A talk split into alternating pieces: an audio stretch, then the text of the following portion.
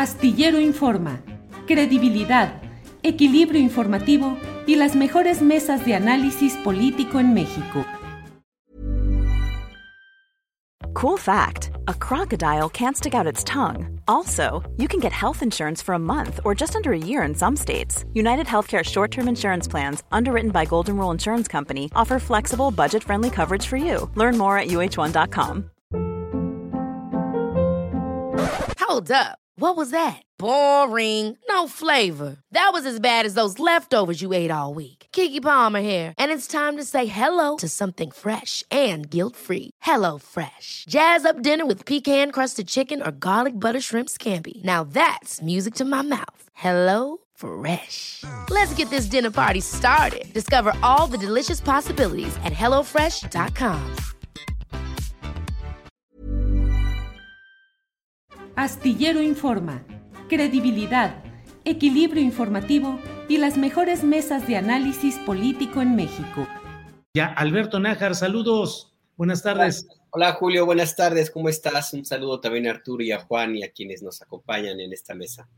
Gracias. Juan Becerra Costa, buenas tardes. Muy buenas tardes a, a, a ti, Julio, Alberto, Arturo y a todos los que amablemente nos acompañan esta tarde donde como siempre, y siempre digo que se va a poner muy bueno. Así es. Gracias, Juan Becerra. Arturo Cano, buenas tardes. Muy buenas tardes, Julio, Alberto, Juan. Gracias a todos quienes nos acompañan. Juan Becerra Costa, ¿qué te parece si vamos entrando en materia y le entramos directamente a lo que sucedió ayer en una marcha más de feministas de un movimiento que va creciendo, que tiene sus demandas, que tiene presencia, pero que luego el enfoque natural, porque los medios informamos de aquellos acontecimientos inusuales o distintos de lo que se produce eh, en las calles o en las marchas, bueno, pues está este escenario de violencia que según algunas imágenes que vimos, pues es terrible ver a algunas mujeres con su martillo, una en particular, yendo a golpear a las policías que son también mujeres y como diría el presidente López Obrador, pues también son pueblo. Pero, Juan, ¿cómo diferenciar el discurso? Es decir, y sobre eso el presidente López Obrador hizo una serie de consideraciones. ¿Qué opinas del movimiento feminista como tal, de la violencia que se produce en ciertos segmentos, porciones ínfimas, creo yo, de la cuantía de ese movimiento, y lo que ha dicho hoy el presidente López Obrador? Bueno, pues Julio, para empezar, pues como ya parece ser costumbre, en manifestaciones, movilizaciones, tiene como demanda exigencias que son pues totalmente válidas, legítimas y que urgen eh, de ser visibilizadas y atendidas para garantizar derechos, para erradicar injusticias, pues son estas distraídas con el uso de la violencia. Pero me parece que esto no responde a la conducta de todas las participantes ni de el auténtico movimiento feminista este, a las menos me parece, pero que sea un número disminuido el de las personas que cometen actos violentos no disminuye el ruido que hacen. O sea, como digo, distrayendo. Por eso sería interesante y necesario saber quién organiza y quién opera a los grupos que están agrediendo, como dices, ¿no? Ahí vimos cómo claramente, entre otras desafortunadas conductas, dieron un martillazo a una mujer policía que además no tenía ni siquiera escudo, ¿no? Caray, las mujeres policías tenían su pañuelo verde, no están ahí para garantizar la seguridad de las participantes, se la sonaron, no se vale. Y ahora, no por ello la protesta no es auténtica. Esto me parece que sí hay que dejarlo súper claro, para nada. O sea, que si están infiltrados no le quita legitimidad. Y muy importante aquí, no caer tampoco en la provocación, porque eso es parte de los que buscan quienes están generando a través de la conducta pues, eh, violencia. Y lo otro que buscan, sí lo están logrando, que es polarización, es desinformación, es confrontación y, por supuesto, insisto, distracción a las causas de las movilizaciones y, de muchos movimientos que son legítimos y que no cejan en su intento por garantizar derechos para todas, para todos, y este, pues ellos no distinguen una lucha de igualdades. Y aquí el gobierno de la Ciudad de México el día de ayer me parece que fue muy cuidadoso que respondió bien, coherente con su discurso. Y también me parece que tiene el reto de construir protocolos durante movilizaciones que impidan, siempre bajo el apego al cumplimiento de los derechos de quienes están ahí manifestándose, que las Ateneas, que los peatones, que los comercios, que los monumentos se han violentado. Y para ello, pues será de enorme importancia la colaboración de la sociedad en general, de las demás participantes, de la opinión pública, caray, de los medios de comunicación, de las ONGs, de los colectivos, de todos. Porque, Julio, peligroso, caray, es valerse de la violencia como fuerza para decir que se busca lograr la paz. Y quienes afirman eso, pues no deben ser escuchados.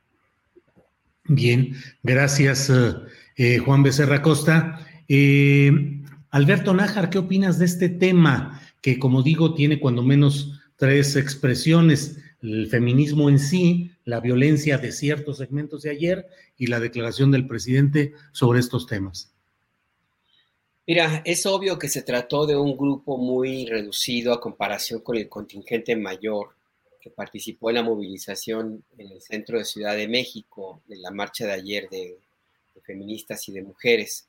Pero bueno, es un grupo que ha estado presente de manera, pues, casi siempre en las tres movilizaciones y que por la forma de actuar y la difusión que se hace, sobre todo de sus actuaciones, me parece que tienen un propósito muy claro, que es llamar la atención eh, hacia ese punto en específico de la generación de violencia y hacer a un lado el tema de fondo que el día de ayer fue recordar este, esta lucha de un grupo de mujeres hacía algún tiempo para, en contra de la eh, penalización de la interrupción del embarazo. A mí me parece que ese era el fondo del asunto Además, claro, de la violencia brutal que se vive en México hacia, hacia las mujeres. No hay que olvidar que 10 mujeres, de 10 y 11, según las estadísticas de las cifras, eh, son asesinadas todos los días por el simple hecho, bueno, por las condiciones que implica ser mujer en México, que son bastante difíciles y en algunos lugares todavía peores.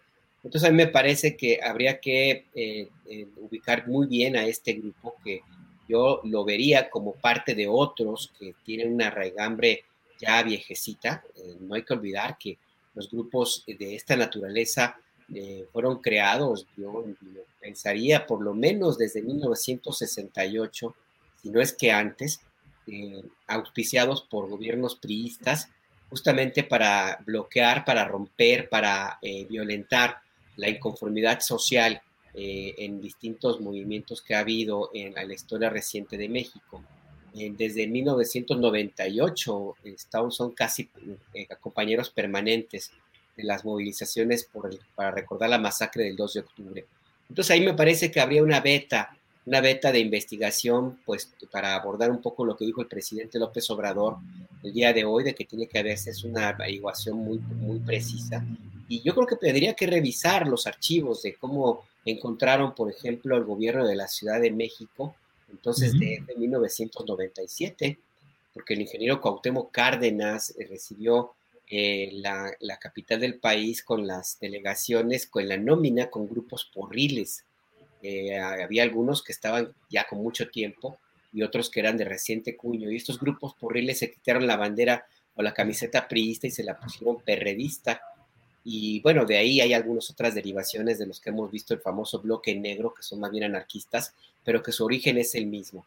Entonces a mí me parece que debemos ser eh, cuidadosos en hacer la distinción del el fondo, el motivo de la protesta del día de ayer, que es este país feminicida, y también revisar un poco hasta dónde el discurso del presidente López Obrador de no hablar eh, claramente sobre temas como la interrupción del embarazo, eh, y de darle la vuelta, porque la forma que encuentro a otros temas como son los feminicidios y la violencia de género, el tratar de llevar el tema siempre a una investigación judicial eh, muy cuadrada como cualquier otro crimen, cuando no entiende que un feminicidio implica una investigación mucho más profunda, inclusive de, temas eh, abiertamente sociales, por ejemplo, que no cualquier ministerio público puede llevar. Entonces el presidente López Obrador también como que le da alas a la salida a las calles de grupos de feministas y también, por supuesto, alas a estos grupos que terminan violentando a estas mismas marchas. Entonces yo creo que sí, si hay que hacer investigaciones, que se revise el Estado, el sistema, tanto el priista como el perredista en la Ciudad de México y seguramente también ahí algún grupo, alguna alcaldía tendrán su nombre algunos de estos grupos. Allí, allí en estos viejos cuadros que vienen de las delegaciones van a encontrar muchas, muchas respuestas, Julio. Bien, gracias, eh, gracias, eh. Y vamos ahora con Arturo Cano. Arturo, hoy el presidente de la República dijo, ahora se han venido dando estos actos de violencia que antes no se presentaban. Es un fenómeno nuevo que tiene que ver con el inicio de nuestro gobierno. Por eso desconfío de su autenticidad. ¿Qué opinas, eh, Arturo? ¿Es realmente una violencia que antes no se presentaba? ¿Es un fenómeno nuevo? ¿O esta es una presencia largamente documentada y percibida, conocida en muchos movimientos y en muchas circunstancias en las que suelen aparecer estos grupos vestidos de negro, eh, a los que genéricamente e impropiamente, creo yo, se les llama anarquistas? ¿Qué opinas, eh, Arturo Cano? Bueno, Julio, yo creo que eh, lo primero que hay que destacar de lo ocurrido ayer es que hubo movilizaciones en varias partes de la República eh, y, que en, la mayor parte esas movilizaciones fueron pacíficas, eh, expresión de un movimiento que está vivo, que al parecer crece, que ha ido afinando sus agendas, que ha ido afinando sus, sus demandas y que ha encontrado, y parece ser que encontrará ya de manera sistemática, una suerte de, incomprensión desde el poder presidencial eh, a las causas. En, alguna mañanera, no, no el día de hoy, sino ya hace algunos meses, el, presidente habló de movimientos como el feminismo y el ambientalismo, eh, refiriéndose a ellos como causas de importancia secundaria.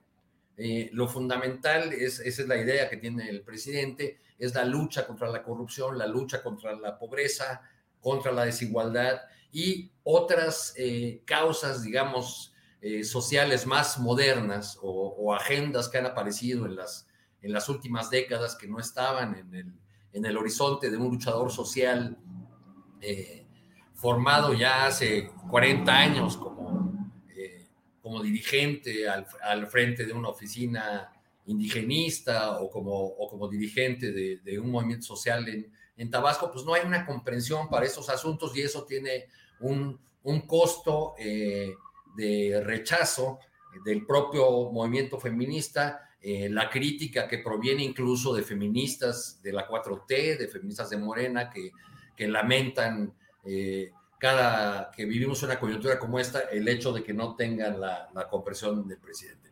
Por otro lado, lo que tenemos, pues es un uso o, una utilización eh, política de, de, esta expresión del feminismo, así como de cualquier otra de protesta en contra del, del gobierno o que pueda ser utilizada por eh, el lado de los que eh, Marta Lamas llaman los, los feministas de última hora, ¿no?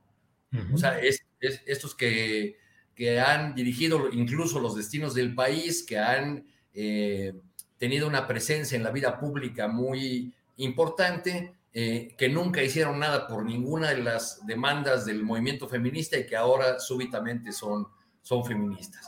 Y por último, tenemos un pequeño bloque que es al que los medios le, eh, le dedican mayores espacios, tratando de reducir eh, esta causa que tiene tantas raíces profundas a solamente los episodios de violencia que se pueden registrar el día de, una marcha. Eh, yo, yo creo que en estos grupos, más que una eh, ideología conservadora, hay la, idea de que, de que la acción directa es lo, que, lo único que vale frente al poder o lo único que vale para ser escuchado, ¿no? Y, entienden la acción directa como esta lamentable acción de agarrar a martillazos a las mujeres policías, por desgracia. Gracias, Arturo Cano. Eh, Juan Becerra Costa, pues ya que estamos en estos temas, ¿cómo ves los agarrones no físicos, pero sí declarativos y mediáticos en el tema de CONACID, del foro consultivo, de la Fiscalía General de la República?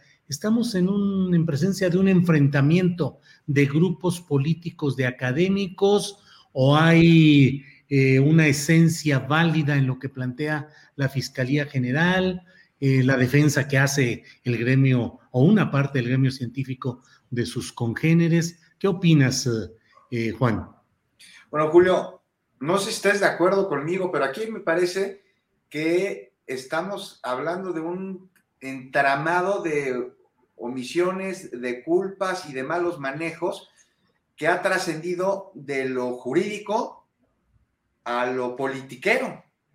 Y aquí el problema surge cuando se autoriza, en principio, que este foro consultivo fuera una AC, porque entonces ya tenemos una figura legal, pero fraudulenta, con la que durante muchos años se utilizaron de manera discrecional millones de pesos del CONACYT que tendrían que haber estado dirigidos a la promoción de la ciencia, a proyectos científicos que beneficiaran a la sociedad. Y pues ya vimos que no es así, ¿no? El foro es un grupo privado, privatizado, amparado por una AC para recibir fondos que han justificado como pago por servicios. Entonces aquí surge la duda que todos nos hacemos. ¿Qué servicios? Pues está claro, servicios a grupos en el poder para dar sustento científico a acciones, a programas o a reformas. Y ahí tenemos como como ejemplo, el lamentable caso en el que ese mismo foro dio presuntas razones científicas para que en su momento no se rescataran a los cuerpos de los mineros que perdieron la vida en pasta de conchos. E incluso el otro día, como para defender al foro consultivo, Javier Lozano, quien fuera secretario del Trabajo, dijo, no, nos hicieron un trabajo maravilloso, este, puntual, con el que decidimos no rescatar los cuerpos de las víctimas. Hazme el favor. O ahí está también otro de sus servicios, es que avalaron los supuestos beneficios de la reforma energética de Peña Nieto. O sea, nomás con esto se puede dar cuenta uno del tipo de simulación que se hacía a través del foro. Algo, pues que no es nuevo, algo que ha sido modus operandi desde hace décadas, algo que se tiene que investigar a profundidad bajo el entendido de que para este gobierno el combate a la corrupción y a la impunidad es primordial para darle viabilidad a la transformación del país. Y es entonces aquí que entra quién? El enorme elefante reumático, la fiscalía, que ha intentado ya en dos veces que 31 científicos e investigadores que están relacionados con este foro sean aprendidos por cuatro delitos. Hay elementos, sí, sí hay elementos, por supuesto, pero también hay desaseo en las diligencias judiciales. Y caray, acusarlos de crimen organizado híjoles, me parece totalmente desproporcionado. Creo que ya lo hablábamos aquí la semana pasada. Y además de desproporcionado, desafortunado para la intención de la investigación, porque entonces le estás dando herramientas a los presuntos responsables para que se victimicen y para que generen simpatía con la opinión pública. Y entonces, pues ya vimos las reacciones. Ya están diciendo que es una cruzada contra la ciencia, que el gobierno es oscurantista, que quiere abolir el conocimiento. Caray, nada más alejado de ello, ¿no? Al contrario, los oscurantistas son quienes simularon con la ciencia para robarle al pueblo. Pero la historia se está contando de manera distinta y hasta el rector de la UNAM ha dicho que es un despropósito, algo inconcebible. Inconcebible que dinero de los mexicanos para la ciencia se gaste en casas, en desayunos, en viajes y que se disfracen servicios cuando son sobornos. Y aquí estamos ante el hecho de que más de 200 millones de pesos que provienen del erario fueron ahí manejados de manera discrecional en detrimento de la nación, es decir, de manera fraudulenta. Y esto es algo que sin importar nada más se tiene que investigar, porque hay elementos para hacer. Y castigar en caso que estos elementos pues, sean probatorios de la comisión de algún delito, lo que parece que sí es.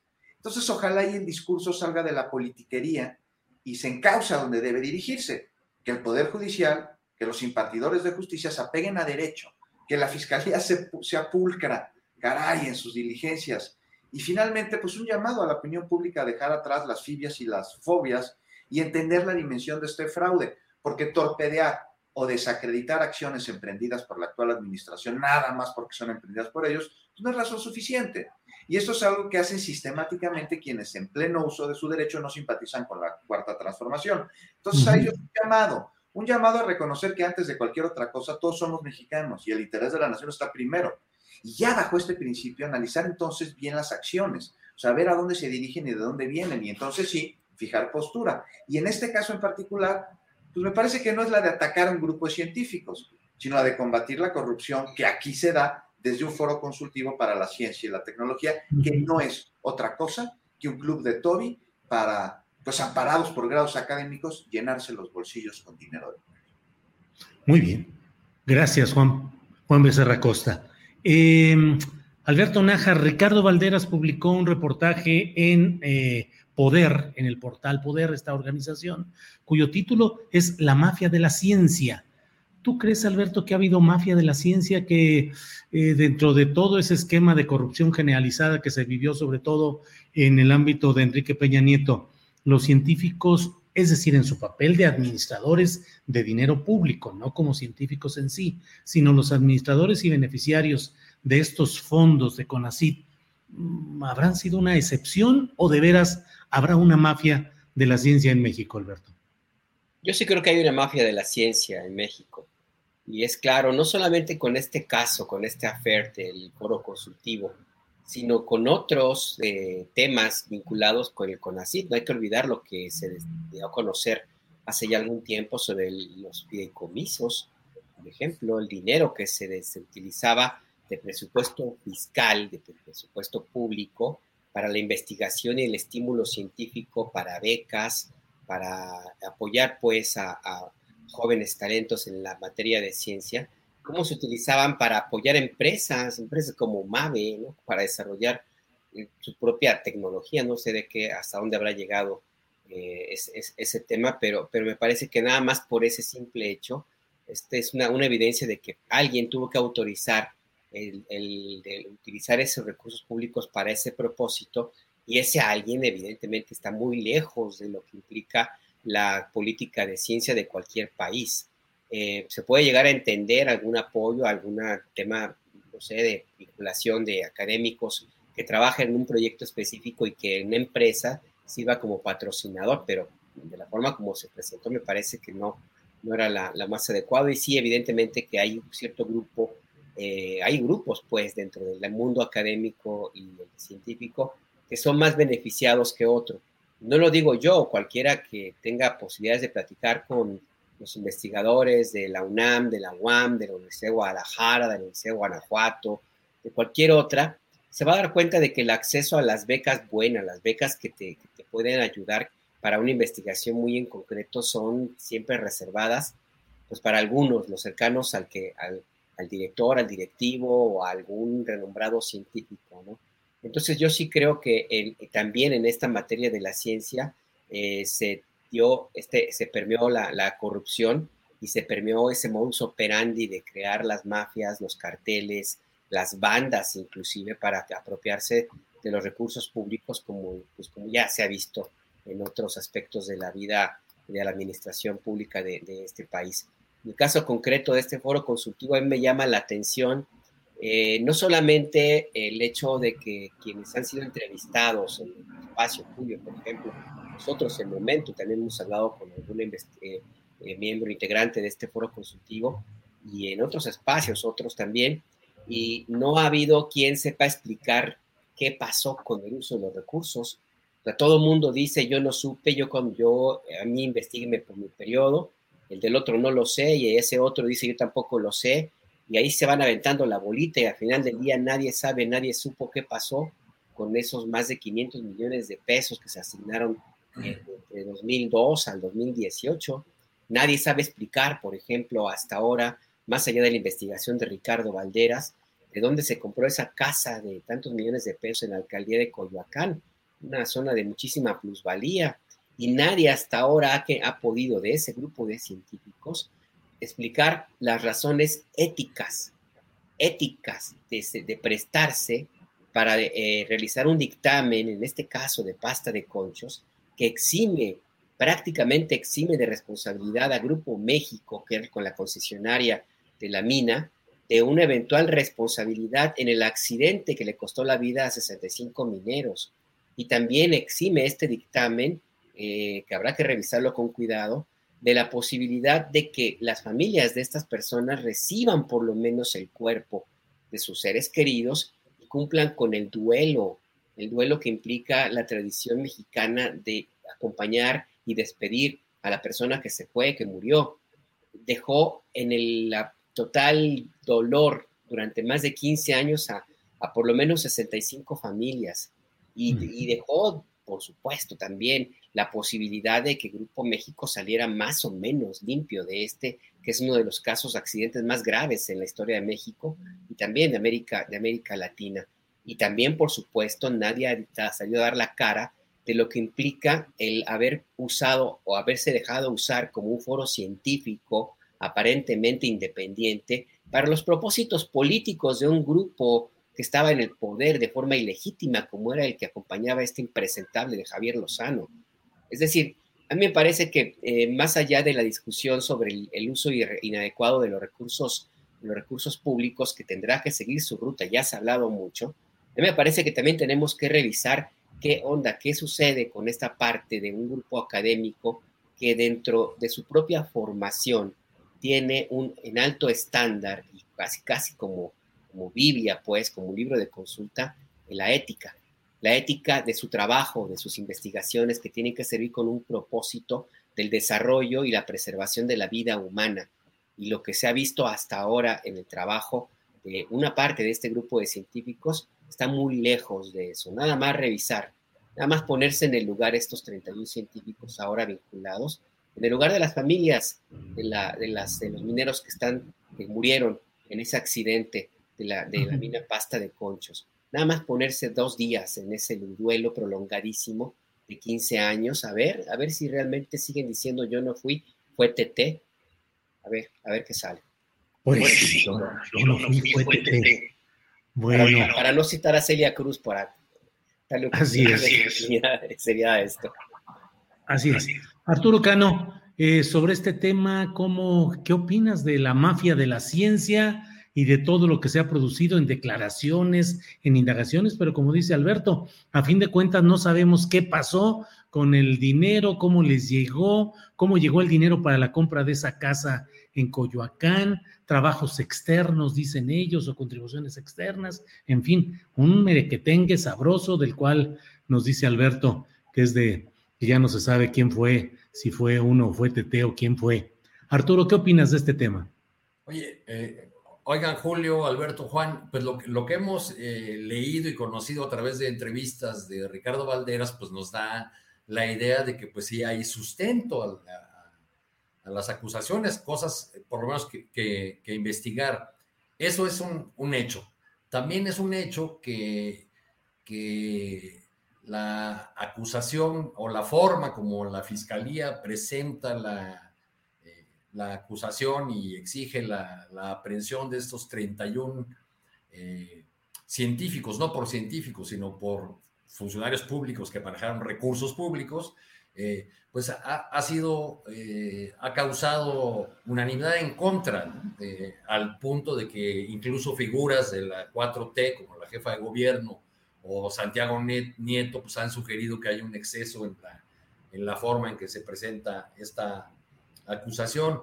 Entonces, uno tiene que pensar inevitablemente, así sea en el terreno de la especulación, si no fue esta una acusación envenenada desde el principio o destinada a armar este revuelo eh, o destinada por lo mismo al fracaso porque propició un cierre de filas impresionante de parte de las élites académicas del, país, que es muy curiosa, ¿no? Porque desde 2017 que se dio a conocer eh, la investigación de la estafa maestra, eh, pese a que hay ya incluso muchas, mucha información dura, firme sobre la participación de, varias universidades en ese esquema de fraude, de, saqueo de los recursos públicos, nunca se habló de, que el gobierno estuviese yendo contra la academia en el contexto de la estafa maestra, se iba contra eh, funcionarios de universidades que habían eh, participado de un esquema eh, corrupto para desviar recursos a otros, otros fines. Pero para lo que ha servido la forma como Alejandro Gertz presentó esto, pues ha sido, entre otras cosas, para fortalecer esta narrativa en contra del gobierno de, de López Obrador, eh, la narrativa de que el gobierno de la 4T está en contra de todo, de todo lo bueno del país, ¿no? Está en contra de los niños enfermos, en contra de los pobres, este, eh, en contra de los pobres gobernadores que hacen bien su trabajo y son víctimas de persecución política, en contra de las mujeres y ahora en contra de los científicos, ¿no? Se, traza esta narrativa y desde mi punto de vista la eh, capacidad de respuesta de la 4T fue un tanto lenta. No dijeron desde los primeros días las cosas que fueron elaborando con el correr de los días. Eh, como en el sentido de no se está persiguiendo a científicos, sino a personas que incurrieron en actos de corrupción. Entonces es un, tema que ha quedado eh, descompuesto por, por, la manera como se presenta desde un inicio y, y que ha venido a, eh, a, sumarse a todos aquellos asuntos sobre los que ya no hay posibilidad de diálogo público porque cada quien tiene una postura irreductible. Este, sí se diera eh, de una manera más eh, firme la, investigación de la fiscalía y los, los datos duros sobre la, responsabilidad de personas, pues sería distinto. Claro. Bien, Arturo Cano. Eh, Juan Becerra Costa, el presidente de la República ha reiterado pues lo que ya ha dicho en ocasiones anteriores respecto a que no tiene ninguna intención de reelegirse, pero también ha dicho eh, ya muy detalladamente hoy que va a cancelar sus redes sociales, que no va a tener teléfono y que no va a volver a estar en un acto público.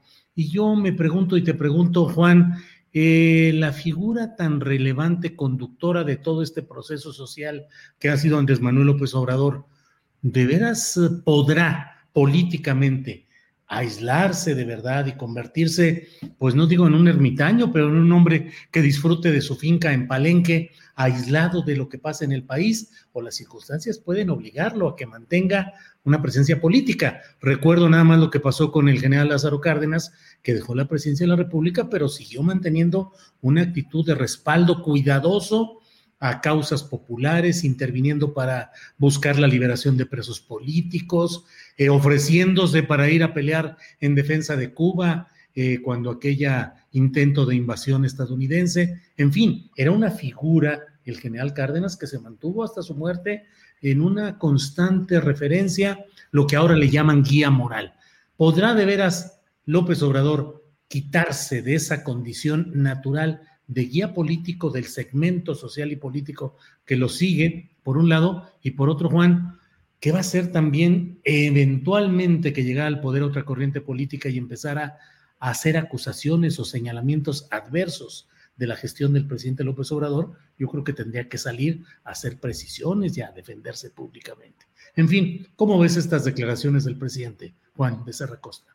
Pues mira, me, me has hecho dos preguntas, Julio. Y me parece que la respuesta que te voy a dar compete a ambas. O sea, si esto fuera cierto, no en el sentido que el presidente esté diciendo algo que sea falso, o sea, si esto se diera, si existieran las condiciones para que pudiera pues salirse por completo de los reflectores, estaríamos hablando de un panorama ideal, un panorama que además pues se merecería mucho el presidente de la República. En el escenario, en el segundo escenario que plantea, si otra fuerza política llegase al poder, cosa que dudo mucho que suceda, este, pues seguramente sería imposible que se deslindara de los reflectores porque vendrían muchos señalamientos, muchos intentos de acusación, muchos intentos de linchamiento que requerirían que el presidente saliera a pues dar cuál es su versión de los hechos. En el otro escenario,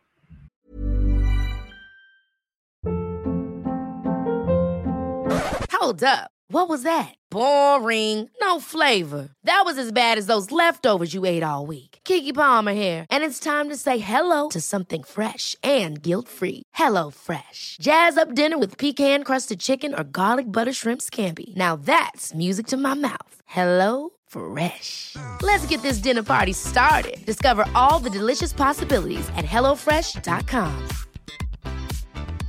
I'm Sandra, and I'm just the professional your small business was looking for. But you didn't hire me because you didn't use LinkedIn jobs. LinkedIn has professionals you can't find anywhere else, including those who aren't actively looking for a new job but might be open to the perfect role, like me. In a given month, over 70% of LinkedIn users don't visit other leading job sites. So if you're not looking on LinkedIn, you'll miss out on great candidates like Sandra. Start hiring professionals like a professional. Post your free job on linkedin.com slash achieve today. Pues este, como figura moral, como tótem, como guía de una transformación que él a través de su gestión presidencial inicia, pues sí veo complicado que pueda deslindarse, Julio, sobre todo, pues porque eh, se requerirá, para empezar, del valor moral de lo que diga el presidente López Obrador una vez termine su mandato, porque si queda alguien de Morena, que es lo más seguro, pues se requerirá que lo siga validando el iniciador de la transformación, cuando termine su mandato, que va a cancelar redes sociales, que va a cancelar teléfono, que no va a aparecer en actos públicos, que no se va a dejar tomar fotos, te digo, te lo repito, se lo merecería, sería un privilegio.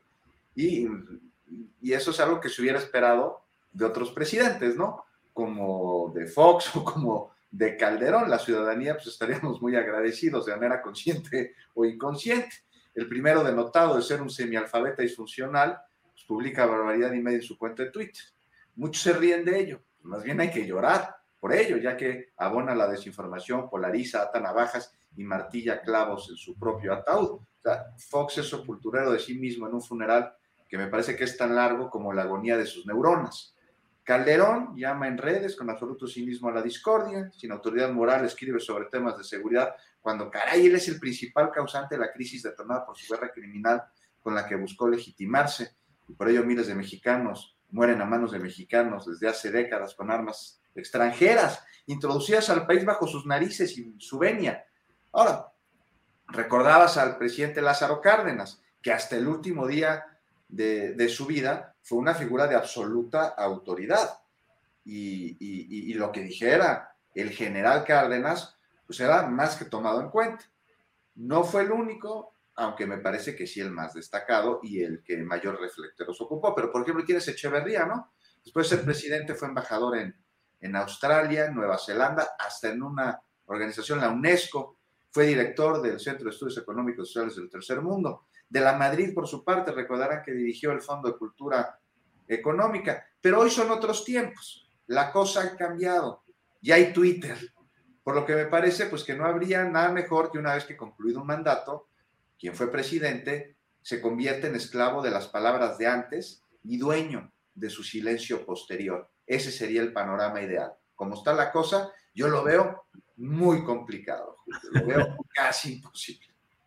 Bien, gracias, Juan. Eh, ¿Qué opinas sobre este tema, Alberto Nájar? ¿De verdad podrá el presidente de la República mantenerse calladito y guardadito en su rancho de sonoro y estruendoso eh, nombre en Palenque, Chiapas? ¿O, o las circunstancias políticas? ¿Podrá de veras alguien como López Obrador sustraerse a la corriente y a la fuerza política, al torrente político que bien o mal se desatará cuando él se vaya, ya sea porque siga Morena, pero a lo mejor no con un eh, presidente tan fuerte y tan popular como lo ha sido López Obrador. Y por otro lado, si pierde Morena, pues los ataques que seguramente se eh, multiplicarán contra el propio entonces expresidente. ¿Qué opinas, Alberto?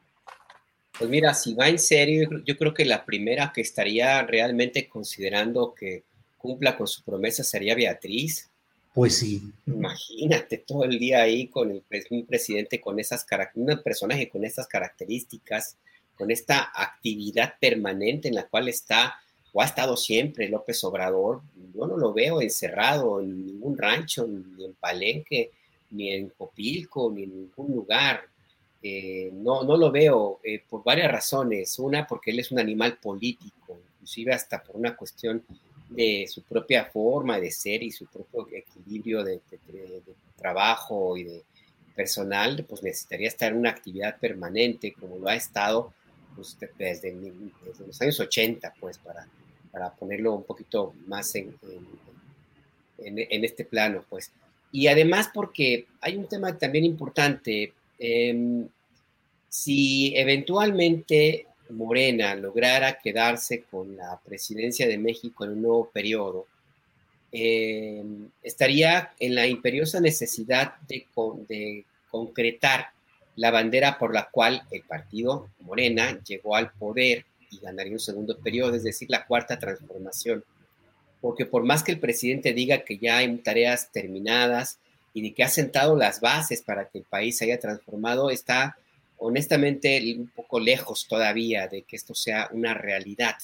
Hay algunos temas, áreas que necesitarían un empuje importante y yo no veo, no veo hasta ahora entre el grupo de colaboradores de López Obrador y mucho menos entre quienes se menciona como los posibles sucesores, no le veo el, ancho, pues, no veo la capacidad suficiente de, realmente concretar lo que se puede llamar la, cuarta transformación si ese fuera, fuera el caso.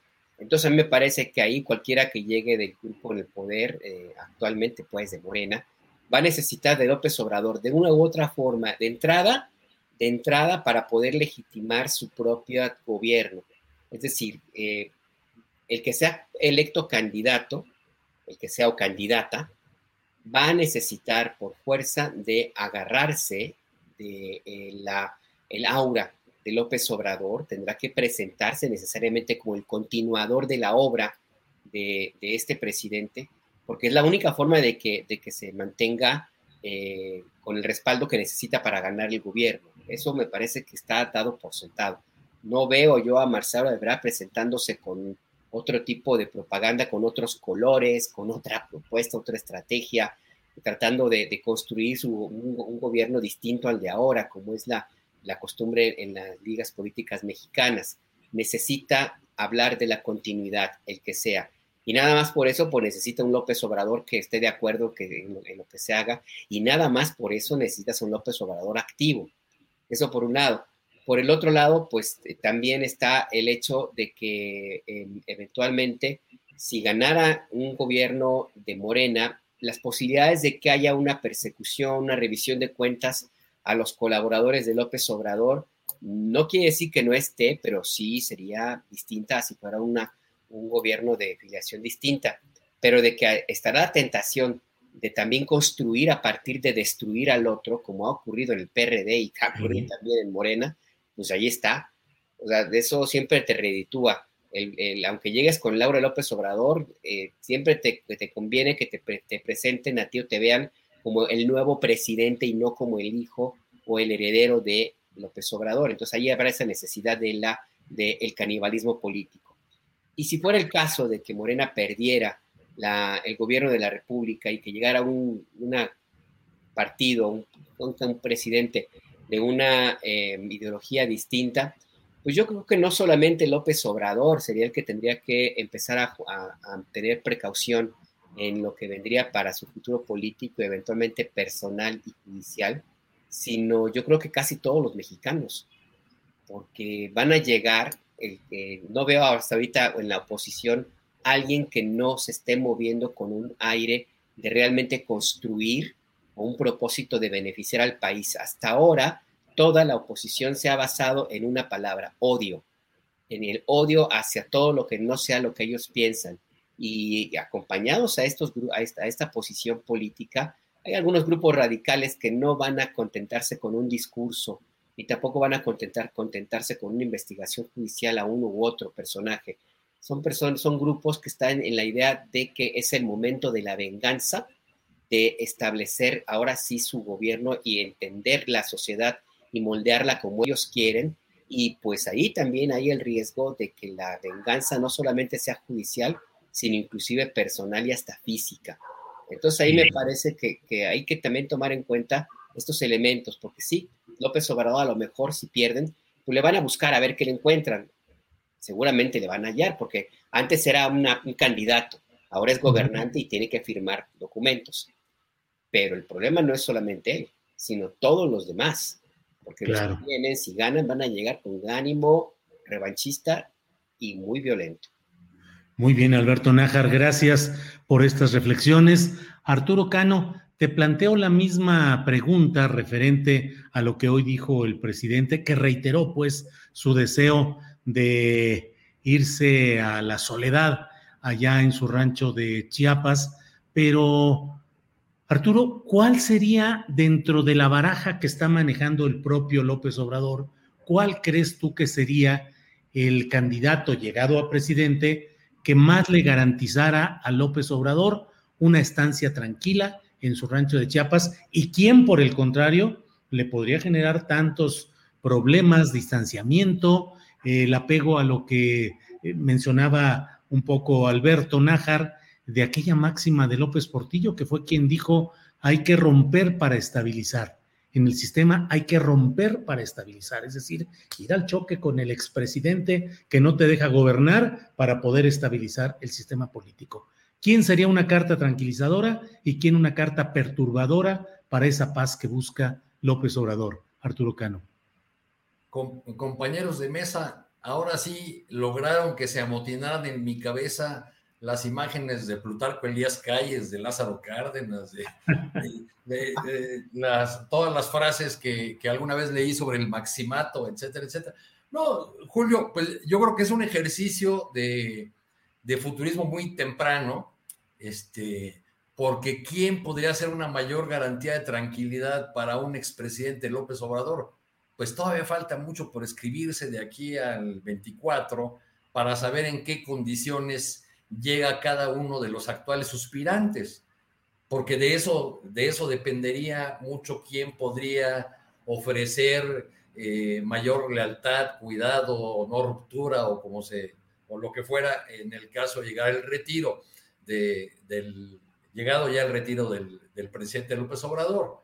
Eh, no, hay que olvidar que, esta, eh, esta debe ser por ahí leí que es la ocasión número 22 o no sé cuántos de las que el presidente ha dicho que él no busca reelegirse. Y ha, ha usado muchas veces esa, ese argumento porque desde el lado de sus opositores este, hay quienes juran y perjuran que, que, tiene la pretensión de reelegirse. En realidad esto es una secuela de la respuesta al Nobel Mario Vargas Llosa, quien sin ninguna prueba en la mano vino a decir que el presidente, que no tiene ninguna duda de que el presidente López Obrador eh, se quiere reelegir. Eh, en el caso de Mario Vargas Llosa, pues hay que decir que como analista político o como político incluso, pues es un gran novelista. no ha solido eh, ser muy acertado en sus predicciones políticas y lo guía solamente el, el desprecio, el rechazo a lo que él considera eh, populistas, como en el caso de, Andrés Manuel. Eh, los, rechazos de Vargas Llosa, además, pues suelen no durar demasiado, ¿no? En la pasada contienda en su país, en Perú, eh, apoyó a Keiko Fujimori, la hija de su acérrimo enemigo, de el chino Fujimori, que le ganó la presidencia al, gran escritor. yo, estuve en, en, Perú en el año 94 este, y recuerdo haber hablado con varios peruanos que se referían muy despectivamente a Vargas Llosa. Le decían el español, porque se sentían agraviados por el hecho de que eh, la gran figura de, su literatura hubiese decidido nacionalizarse español por temor a la persecución de, Fujimori. Cuando abandonó Andrés Manuel López Obrador la presidencia del PRD, se había prometido, y lo cumplió, regresarse a Tabasco, después de dejar la, presidencia nacional del, partido. E incluso, si ustedes recuerdan, eh, pues prácticamente ni cerró la puerta porque eh, hubo una elección muy cuestionada, cancelada a final de cuentas, anulada, eh, una elección interna del PRD, este, una de las primeras en que los perredistas ejercieron el arte del fraude electoral interno, este, y eh, no se pudo renovar la dirección. Tuvieron que hacer una maniobra extraordinaria para nombrar a un presidente interino, que fue Pablo Gómez. Y mientras tanto, Andrés Manuel ya estaba instalado en Tabasco, recorriendo con tesón y con calma, pueblito tras pueblito, ranchería tras ranchería. Yo creo que eso hace creíble esta intención del, y muchos otros hechos del, del presidente y que le, le gusta mucho jugar con esta idea de que eh, sus adversarios empiecen a adivinar qué hará este, hacia el 2024 y cuál será la fórmula que empleará para buscar la reelección, porque de eso están seguros, como Vargas Llosa. Bien. Em, Juan Becerra Costa, siete años de la desaparición de 43 estudiantes normalistas de Ayotzinapa. Señalamientos del propio Vidulfo Rosales, abogado de los familiares de los 43, de que la Fiscalía General de la República y la Secretaría de la Defensa Nacional son los principales obstáculos o las áreas que obstruyen eh, la, correcta indagación de lo que ahí sucedió. Eh, el señalamiento de que se están eh, borrando o tachando, pero verdaderamente la porción mayoritaria de muchas páginas respecto al expediente en el que se involucra a militares, en ese caso de Ayotzinapa, de Iguala, pues de Iguala Guerrero y sus alrededores. Y eh, los videos de los cuales dio cuenta Temeoris Greco en Milenio sobre cómo eh, Tomás Cerón, Tomás Sembrón, porque él era el que sembraba las eh, falsas pruebas, Tomás Sembrón estaba aleccionando a los, a, los testigos para lo que deberían de decir. ¿Cómo ves todo esto y acaso se estará estancando esa investigación, Juan? Sin duda, en, un sentido, porque esta investigación tiene muchos caminos, tiene muchos senderos.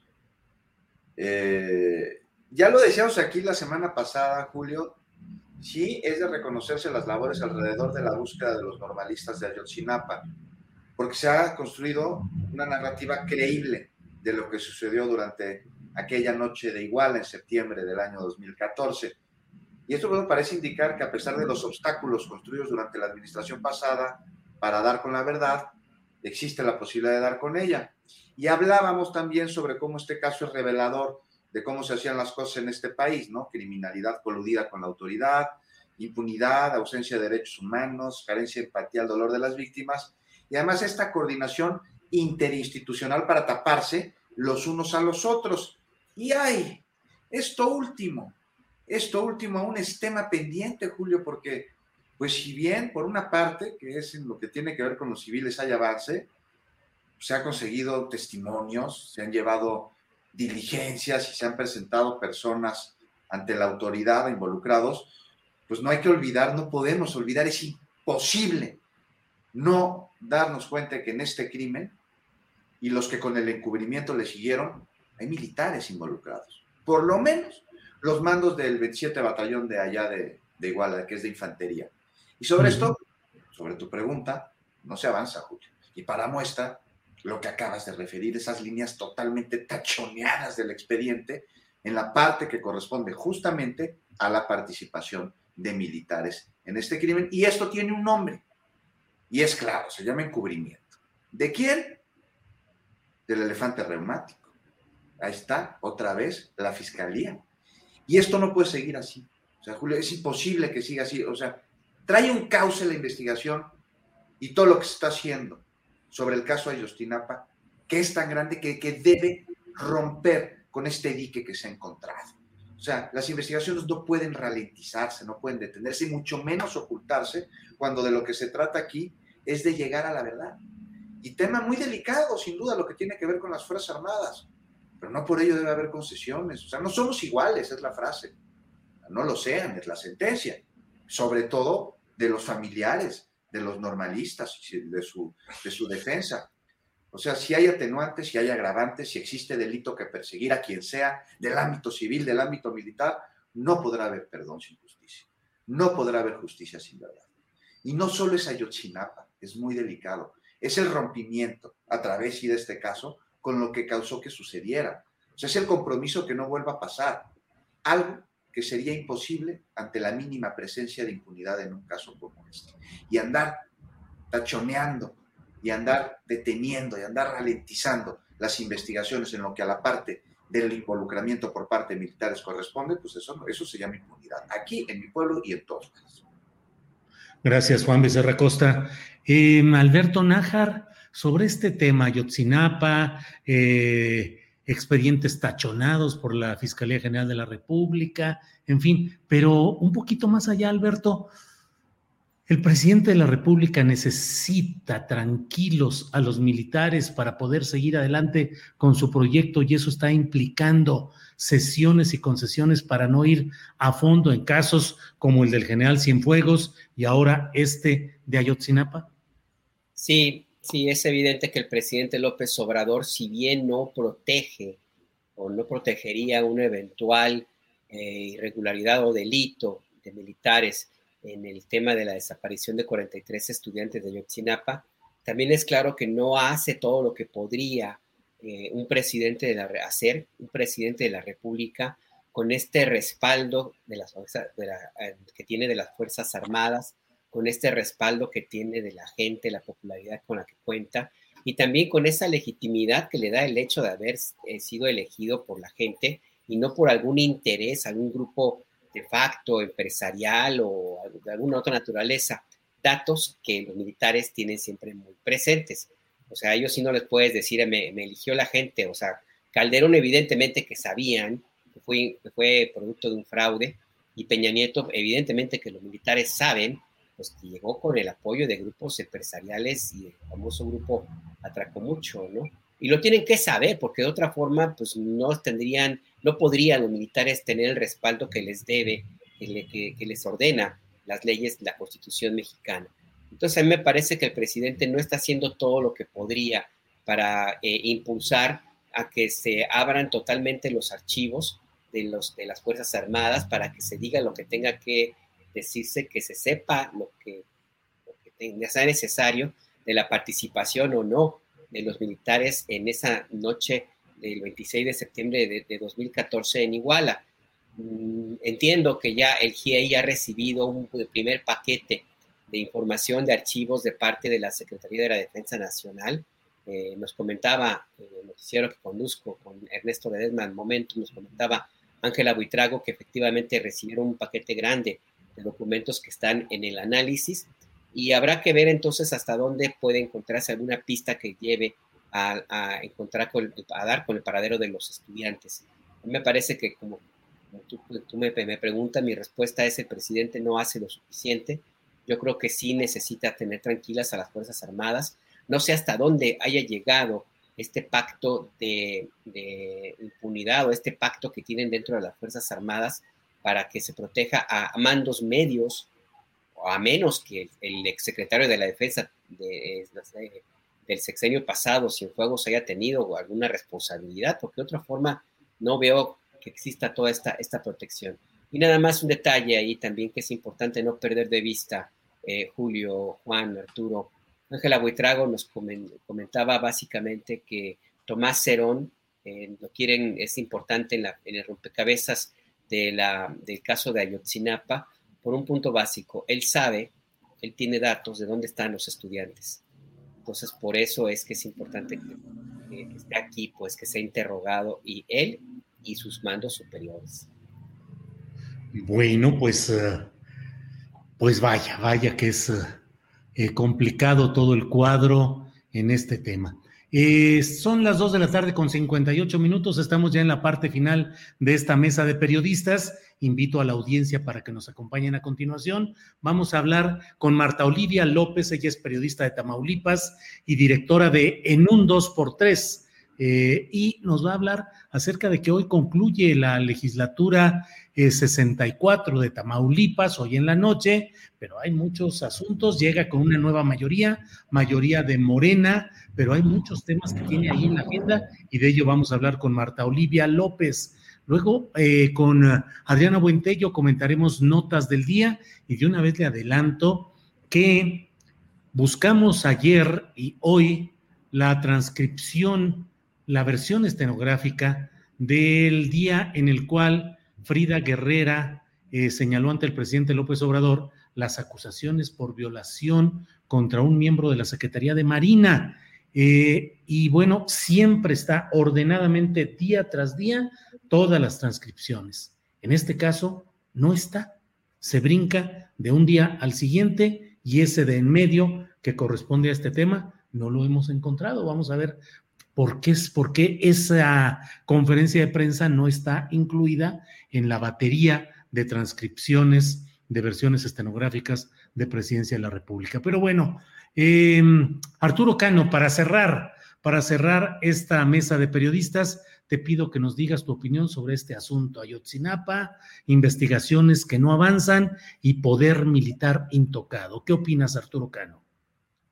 Pues, pues, pues, creo que ya en la primera fase de este gobierno se logró un avance sustancial eh, con este encargo que el presidente le dio al subsecretario Alejandro Encinas. Y ese avance que no es desdeñable es haber desmontado la, verdad histórica y eh, encauzar o dirigir las baterías a algunos de los funcionarios que, que fueron eh, creadores de esa, de esa monstruosa manera mediante la cual el gobierno de Peña Nieto trató de salir del asunto de Ayotzinapa. Eh, tengo poco que agregar a lo que ya dijeron mis compañeros de mesa sobre el papel del ejército. Yo, yo solamente les, les dejaría esta última reflexión. ¿No debería ser el ejército el principal interesado en que quedara fuera de toda duda cuál fue la participación de los elementos o no en aquella trágica noche de Iguala?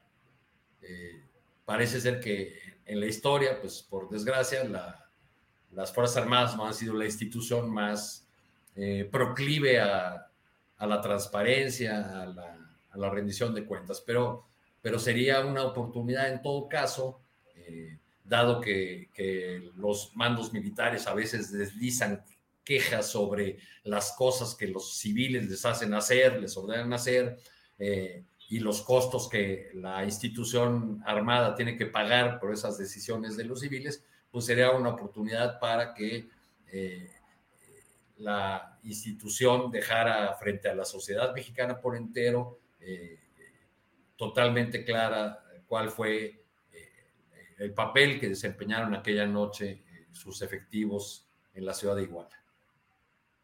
Bien, pues muchas gracias. Gracias por esta mesa de periodistas. Eh, déjeme decirle que eh, ya está disponible la versión estenográfica de ese día 24 de septiembre con la intervención de Frida Guerrera hablando sobre este tema de una violación de una alumna en una escuela de la Marina, de la Secretaría de Marina.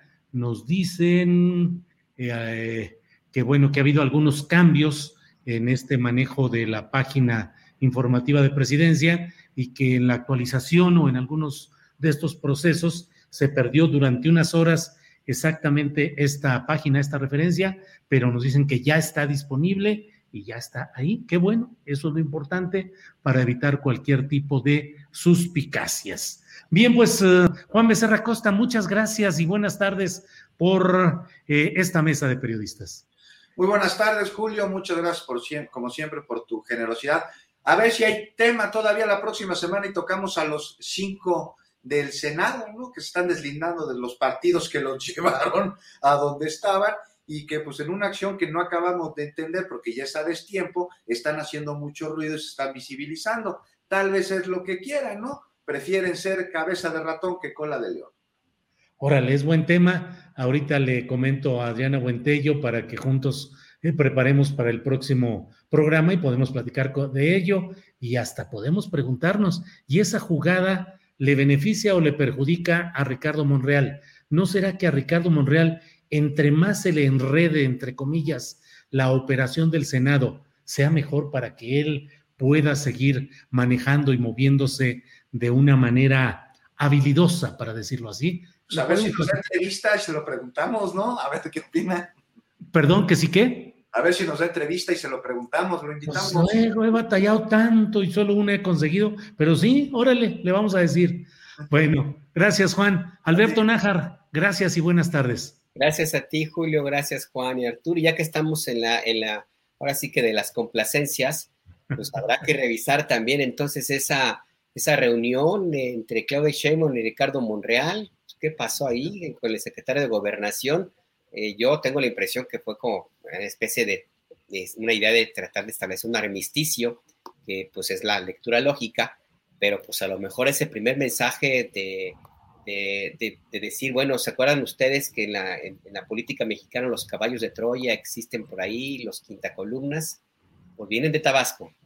Así es que, pues, Órale, órale. No, pues siempre se pone más sabroso al final, Arturo Cano, como ves, aquí Juan Becerra Costa y Alberto Nájar proponiendo temas calientitos, pero bueno, pues ya los tocaremos en próxima ocasión, Arturo. Así es, de, esa imagen de que refiere Alberto, pues a mí me, me queda nada más una idea. Qué bueno que los políticos hagan política. Pues sí, finalmente, claro. Eh, creo que, ¿quién dijo hoy? De eso es una de las notas que tendremos más adelante, de que, ah, Ricardo Monreal dijo en la comparecencia ahorita, la visita de, de Adán Augusto, dijo que es un secretario de gobernación que está pudiendo cumplir con sus funciones y que está haciendo política, así como de esas de, te lo digo a ti, Adán Augusto, para que me escuches, Olga Sánchez Cordero, que estás aquí presidiendo la sesión. bueno, pues gracias, Juan, gracias, Alberto, gracias, Arturo, y espero que nos veamos el próximo miércoles. Muy buenas tardes, hasta luego. Hasta luego. Gracias. Para que te enteres del próximo noticiero, suscríbete y dale follow en Apple, Spotify, Amazon Music, Google o donde sea que escuches podcast. Te invitamos a visitar nuestra página julioastillero.com.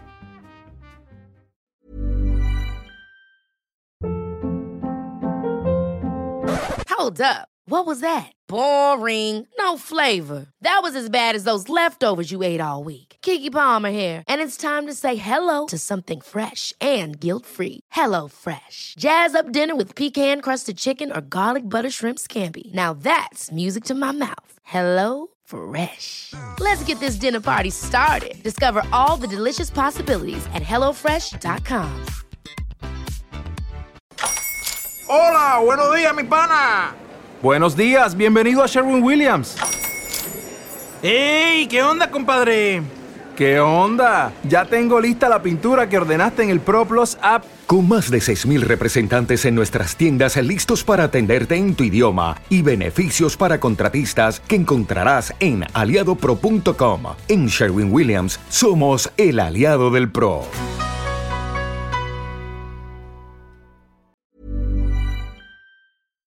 Para que te enteres del próximo noticiero, suscríbete y dale follow en Apple, Spotify, Amazon Music, Google o donde sea que escuches podcast. Te invitamos a visitar nuestra página julioastillero.com.